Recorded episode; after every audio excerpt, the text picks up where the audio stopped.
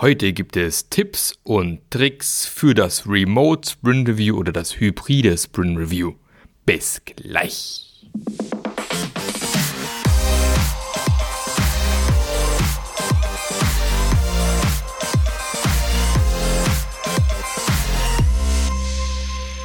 Hallo und herzlich willkommen zu einer neuen Episode vom Scrum Master Journey Podcast. Der Podcast, der dich als Scrum Master an die Hand nimmt und dir wirklich erklärt, wie man als Scrum Master eigentlich arbeiten muss, während dir woanders ganz oft nur erklärt wird, was du als Scrum Master alles tun solltest. Ja. Und äh, mein Name ist Marc Löffler. Und ich äh, sitze heute mal wieder in meinem Büro, wobei die letzten Wochen wieder sehr zerrupft sind. Mal Büro, mal vor Ort. Irgendwie diese Woche in Baden-Württemberg haben wir gerade Herbstferien, gestern Feiertag, Montag gearbeitet, morgen bin ich unterwegs mit meinen Kindern. Also ähm, irgendwie auch mal nett, aber ich stehe irgendwie auf äh, konstant mal am Thema. Ich arbeite ja gerne, muss ich sagen. Also ich bin keiner, der sagt, boah, geil, Wochenende. Ähm, ich ich sitze gerne, ich, ich mache meinen Job gerne, ich liebe es, Scrum Mastern äh, zu helfen, sie auf dem Weg zu begleiten, zu zeigen, was geht, was Spaß macht. Ähm, ich, ich liebe es, mit Teams zu arbeiten, Teams äh, dabei zu unterstützen, geile Reviews, Retros zu machen und vor allem auch äh, ja im aktuellen Remote-Umfeld oder hybriden Umfeld optimalerweise zu überleben, weil das ist ja die neue Realität, da können wir uns nicht dran, dran äh, verstecken oder können uns nicht dran reiben. Es ist halt, wie es ist, man, es lässt sich nicht verändern. Durch die Pandemie sind einfach ein paar Dinge anders als vor der Pandemie.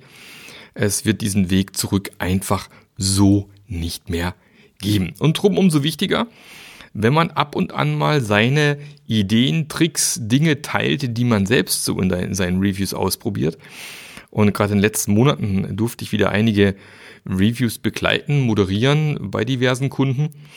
Und die waren eben sehr, sehr häufig hybrid oder remote, meistens sogar 100% remote. Aber es gibt eben auch die Fälle, wo dann doch ein Teil irgendwie per MS Teams dazugeschalten werden und doch ein paar vor Ort sind. Finde ich persönlich immer nicht so geil. Also ich bin großer Fan von entweder alle online oder alle vor Ort aber manchmal gibt's da vielleicht auch keinen Weg dran vorbei. Warum kann ich vielleicht mal kurz gleich mal erklären. Zuerst einmal möchte ich nochmal eine Lanze brechen für vor Ort gemeinsam in einem Raum sitzende Reviews oder Retros oder Plannings, völlig egal. Es ist, und es zeigt sich auch in den letzten Monaten bei mir und mit den Teams, denen ich arbeite, immer wieder, es gibt einfach nichts Besseres als gemeinsam vor Ort in einem Raum sitzend an solchen Themen zu arbeiten. Wenn es sich also irgendwie ermöglichen lässt, dann schaut, dass ihr vielleicht zumindest für einen Sprintwechsel vor Ort seid. Ich weiß, ähm, man hat vielleicht Arbeitskollegen mittlerweile, die sonst wo in Deutschland verteilt sind. Das wird vielleicht auch nicht immer funktionieren. Dann vielleicht jeden zweiten Sprintwechsel. Also ich denke, das sollte drin sein, dass man vielleicht einmal im Monat sein Team zusammen an einen Ort bekommt weil meiner, meiner Erfahrung nach ist das immer noch das aller, allerbeste, wenn alle vor Ort sind und ähm, wenn das irgendwie möglich ist, dann schaut, wie ihr das irgendwie möglich machen könnt. Wir haben es tatsächlich auch bei einem Kunden jetzt so gemacht, die sind noch auf relativ langen Sprints unterwegs, aktuell mit vier Wochen, wird sich aber auch demnächst ändern. Und da haben wir gesagt, okay, für die Sprintwechsel möchten wir ähm, alle vor Ort haben, wenn es irgendwie möglich ist. Und da ist es eben so, dass es vorkommt, dass der ein oder andere Mitarbeiter halt doch eine sehr lange Anreise hätte und dann sagt, nee, ich möchte lieber remote teilnehmen. Aber auch da schauen wir, dass die mindestens einmal äh, alle, alle zwei Monate mal vor Ort sind, dass sie wirklich fulltime mit allen vor Ort arbeiten können, um dieses Problem mit einer ist per Videokonferenz dabei zu umgehen, weil erfahrungsgemäß ist es eben so, dass das nicht so super funktioniert. Ich habe es jetzt zum Beispiel ähm, heute Morgen wieder gehabt. Das war jetzt kein, äh, kein Review oder Retro oder sowas. Wir haben einen kleinen Teamworkshop gemacht. Eine Person war per MS Teams zugeschalten. Was habe ich gemacht? Ich habe im Prinzip dann den Beamer angemacht, habe mich auch in den MS Teams Call eingewählt und ähm, habe dann im Prinzip meinen Bildschirm geteilt, sodass eben sowohl die vor Ort äh, das Miroboard gesehen haben, als auch der Kollege, der online zugeschalten war, dass zumindest alle das gleiche sehen weil wenn ich schon ähm, mit Leuten sowohl hybrid, äh, also remote zugeschaltet als auch vor Ort arbeite, ist wichtig, dass trotzdem alle immer alles sehen können. Deswegen macht es dort Sinn, dann trotzdem mit Online-Whiteboard zu arbeiten. Aber wie gesagt, ist auch nicht immer so prickelnd. Gut, kommen wir mal speziell zum Thema Review. Das ist ja das, das Thema für heute, Sprint-Reviews. Und da vielleicht ganz kurz nochmal drüber sprechen, für was ist das eigentlich gut? Das Sprint Review wird leider immer noch von vielen verstanden als, da nimmt der Product Owner unsere, ähm, soll ich sagen, unsere Arbeitspakete ab, unsere User Stories ab, was auch immer ihr da produziert habt. Das ist per se jetzt nicht ganz falsch. Ja, das Sprint Review ist sozusagen der späteste Zeitpunkt, wo du als Product Owner Dinge ablehnen kannst oder akzeptieren kannst. Wenn das allerdings bei euch immer erst im Review passiert, ist es tendenziell eher zu spät. Wie wir ja wissen, ist der Product Owner, Scrum Master, Entwickler, ihr seid ja alle ein Team. Auch der Product Owner ist Teil des Teams, also nicht jemand von außerhalb, nicht jemand, der sonst wo sitzt. Und drum sollte dieser Product Owner im besten Falle eure Features, die ihr auch in einem Sprint Review, äh, Sprint Review vorstellt, schon abgenommen haben. Ihr geht also in ein Sprint Review bereits mit abgenommenen Features, zumindest intern abgenommenen Features.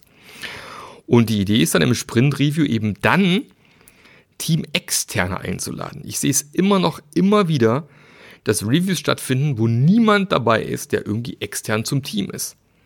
Aber dafür ist es primär da. Ich will Transparenz nach außen schaffen. An was haben wir als Team gearbeitet?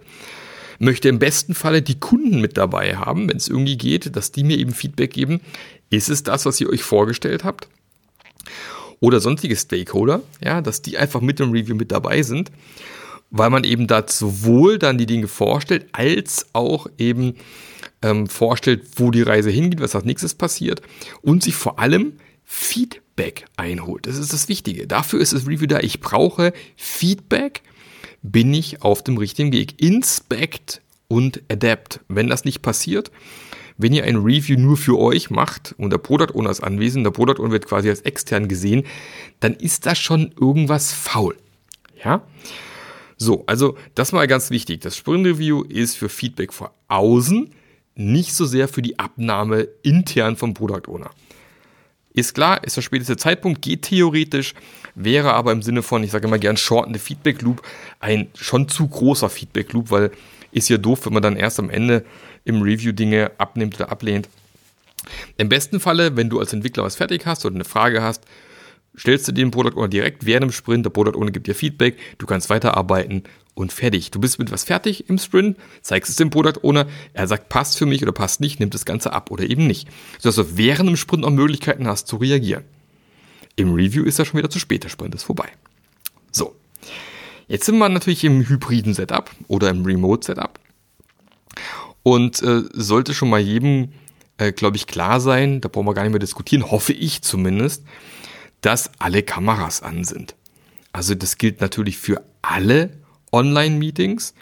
Bin ich ein großer Fan von, bitte macht eure Kamera an. Und ja, es mag die eine oder andere Firma geben, wo es irgendwie Betriebsvereinbarungen gibt, wo es dann heißt, ja, du als Mitarbeiter musst die Kamera nicht anmachen. Aber ganz ehrlich, wenn du im Büro sitzen würdest, dann kann dich auch jeder sehen. Also ich finde es so ein bisschen schwierig. Und heutzutage, wo man Hintergründe einblenden kann oder den Hintergrund so verschwommen machen kann, gibt es aus meiner Sicht eigentlich keinen Grund und kein Argument mehr, warum man die Kamera auslassen sollte. Ja, und ähm, deswegen, das ist, glaube ich, relativ klar. Was aber nicht klar ist, und das ist viel spannender, ähm, ist so eine Eigenart, die sich in vielen äh, Teams eingebürgert hat, aus gutem Grund manchmal. Gerade in großen Runden ist es sinnvoll, wenn sich alle muten, also Mikrofon ausgeschaltet haben, bis auf den, der gerade spricht. Das ist erstmal keine schlechte Idee. Im Review schon. Auch in der Retro zum Beispiel, wenn, so online stattfindet. Also, zusätzlich zu Kamera an, bitte, bitte, bitte lasst alle eure Mikros offen. Bitte Mikros nicht muten. Warum nicht? Ich habe es gerade eben schon mal erzählt. Review ist dafür da, um Dinge zu diskutieren, um Feedback einzuholen und so weiter und so fort.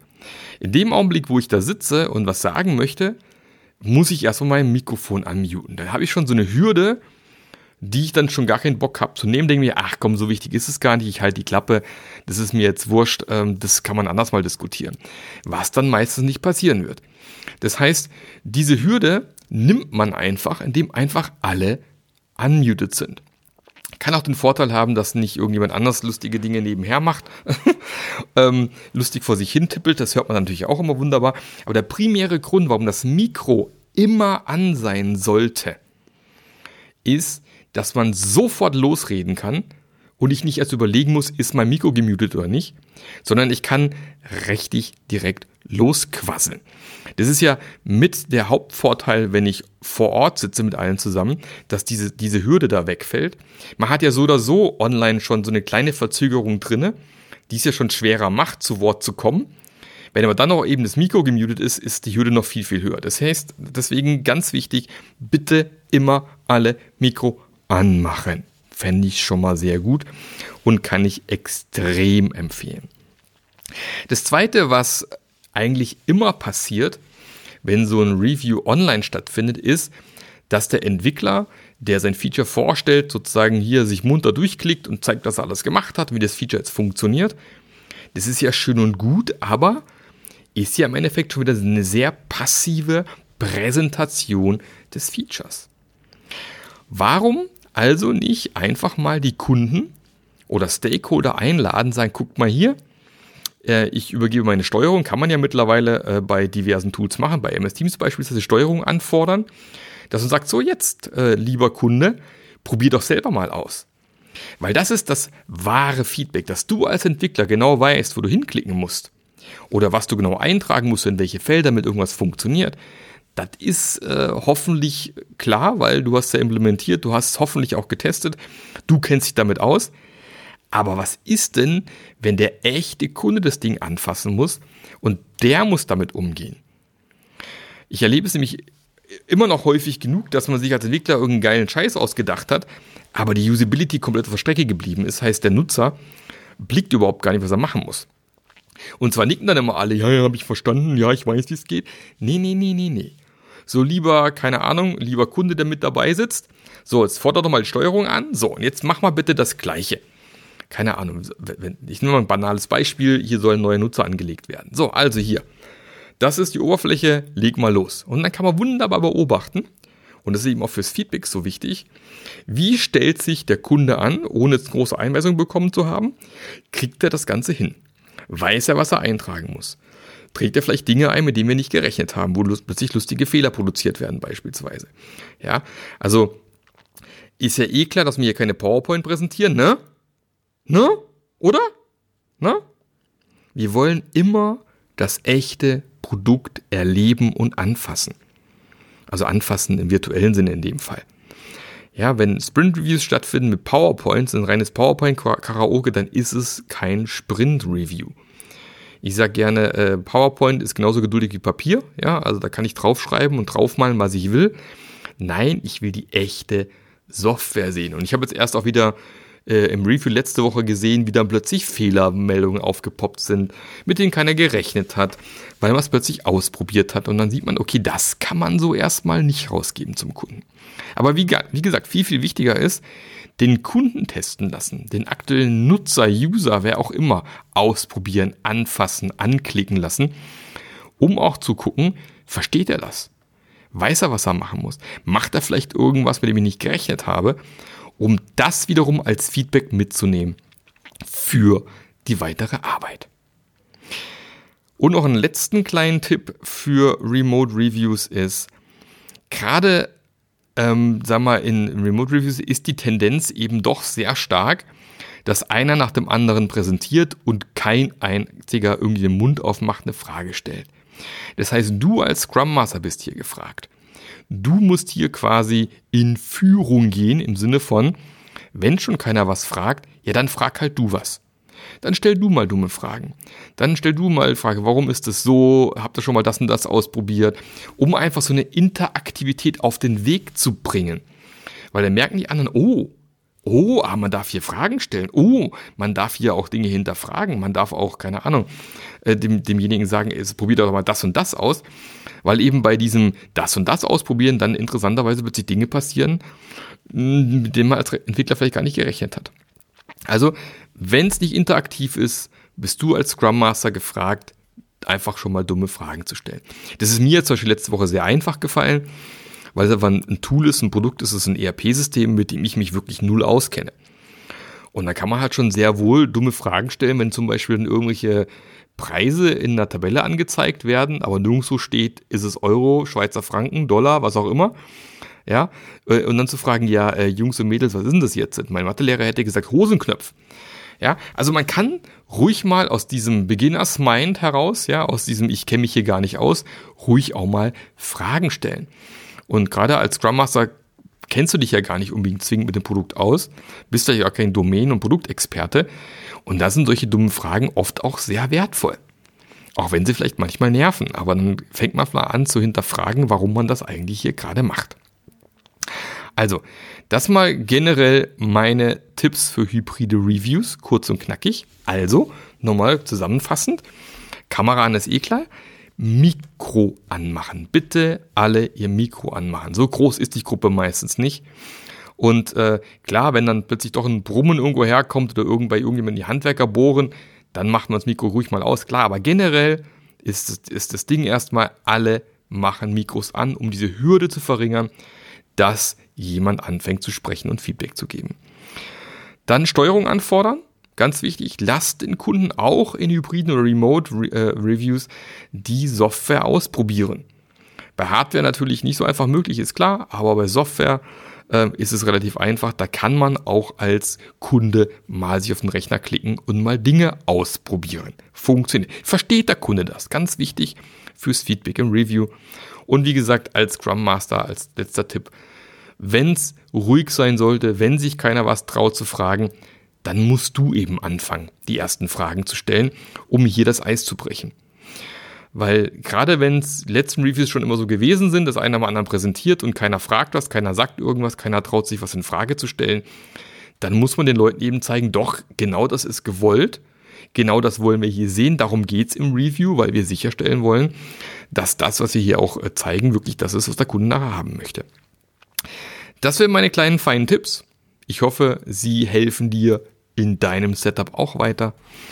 Und ähm, wenn du noch mehr wissen möchtest zum Thema, wie zum Teufel muss ich ein Scrum Master arbeiten? Wenn du beispielsweise jetzt gerade deine Zertifizierung hinter dich gebracht hast und ganz ehrlich auf scrum.org mal eben zertifizieren lassen, ist jetzt auch nicht der Riesenakt, kriegt man meistens hin.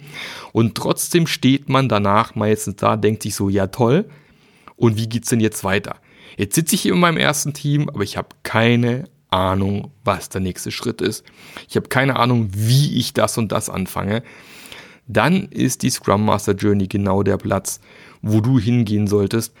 Ähm, mittlerweile ist es so, dass da auch nicht mehr jeder reinkommt. Man muss sich da mit einem kurzen Call bei mir kurz bewerben. Ich checke, bewerben ist übertrieben, aber ich checke so ein bisschen, ob es passt, ob du wirklich richtig bist bei der Scrum Master Journey.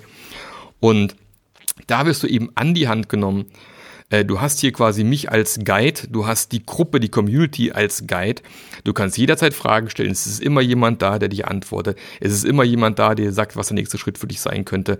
Und du bekommst ganz klare Handlungsanweisungen, wie du als Scrum Master deinen Arbeitsalltag bewältigen kannst. Du wirst nicht allein gelassen und kannst tatsächlich auch zum hervorragenden Scrum Master werden, weil wie du vielleicht weißt, wir brauchen mehr hervorragende Scrum Master. Das ist meine Mission. Dabei unterstütze ich dich, dabei helfe ich dir. Und ich würde mich tierisch freuen, wenn du da auch mit dabei bist. Weil in zwei Tagen werde ich mich ins Auto setzen und dann werden wir uns vor Ort treffen mit einem Teil der Community im schönen Rückersbach. Da freue ich mich schon tierisch drauf. Ähm, drei Tage Open Space, Themen behandeln, Scrum Master auf den Weg bringen. Das wird spitze. Und vielleicht hast du Bock, da nächstes Jahr auch mit dabei zu sein. Ich würde mich freuen. Ansonsten wünsche ich dir noch einen fantastischen Tag. Halt die Ohren steif. Bis zum nächsten Mal. Der Marc. Der Podcast hat dir gefallen? Dann sorge auch du für eine agilere Welt und unterstütze diesen Podcast mit deiner 5-Sterne-Bewertung auf iTunes. Und für mehr Informationen besuche www.marklöffler.eu. Bis zum nächsten Mal.